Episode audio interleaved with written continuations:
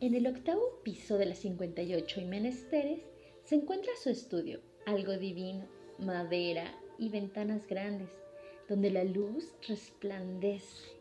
Un biombo con mantras calados separa su nido de amor de las relaciones públicas guiadas a la paz interior. Con cerca de 15 años de experiencia en el tema, éramos ocho personas atentas. De la postura de la silla, Utkasana, pinza de pie, Uttanasana, les explico esta última. Se mantienen los pies separados a la altura de la cadera, manteniendo la columna recta y la cabeza colgando. Fue ahí donde Andrei se colocó frente a mí para corregir la postura, llevando su mano con delicadeza por mi columna vertebral, el cuello y haciendo presión sobre mi cadera. Debbie, su esposa, estaba al otro extremo y no podía vernos, pero lo hizo con tal confianza que pensé estaría de acuerdo. Postura del perro, hacia abajo. Adho Mukha Svanasana. Sí, sí, así es yoga. Es divertido. Deberían de acompañarme.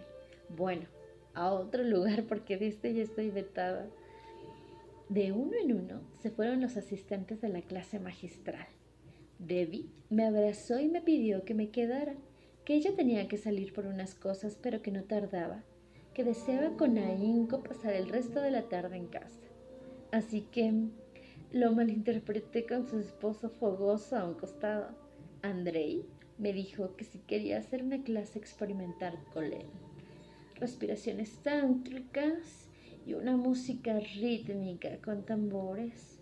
Acostados sobre el piso, nos rodamos de derecha a izquierda, con los ojos cerrados, conteniendo la respiración.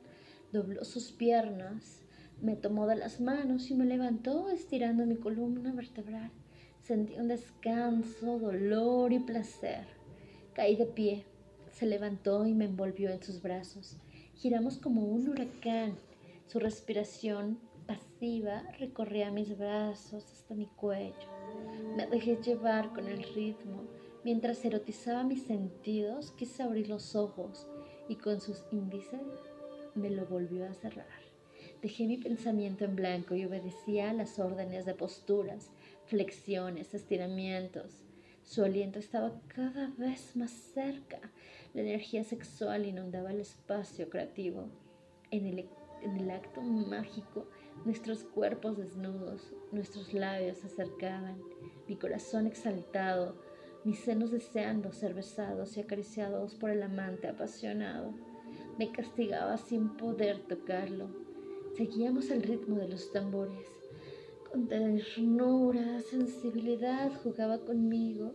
Yo trataba de casarlo. Me dijo tras ver mi deseo enardecido, gózalo. Concentró su mirada en mi boca. Me mordió los labios y con las yemas de sus dedos trazaba las líneas de mi rostro. Contuve la respiración mientras su pulgar entreabría mis labios. Empecé a jadear. Sentí como se entumecía mi pelvis con cosquillas propias del orgasmo, entrelazados uno frente al otro. Me pidió que hiciera 34 respiraciones constantes y profundas, con las miradas conectadas, su mano presionando mi abdomen, sus piernas abrazando mis nalgas. Me tomó por la quijada y me besó. Nos fundimos. De pronto soplaba dentro de mí avivando el fuego que yacía en todo su esplendor.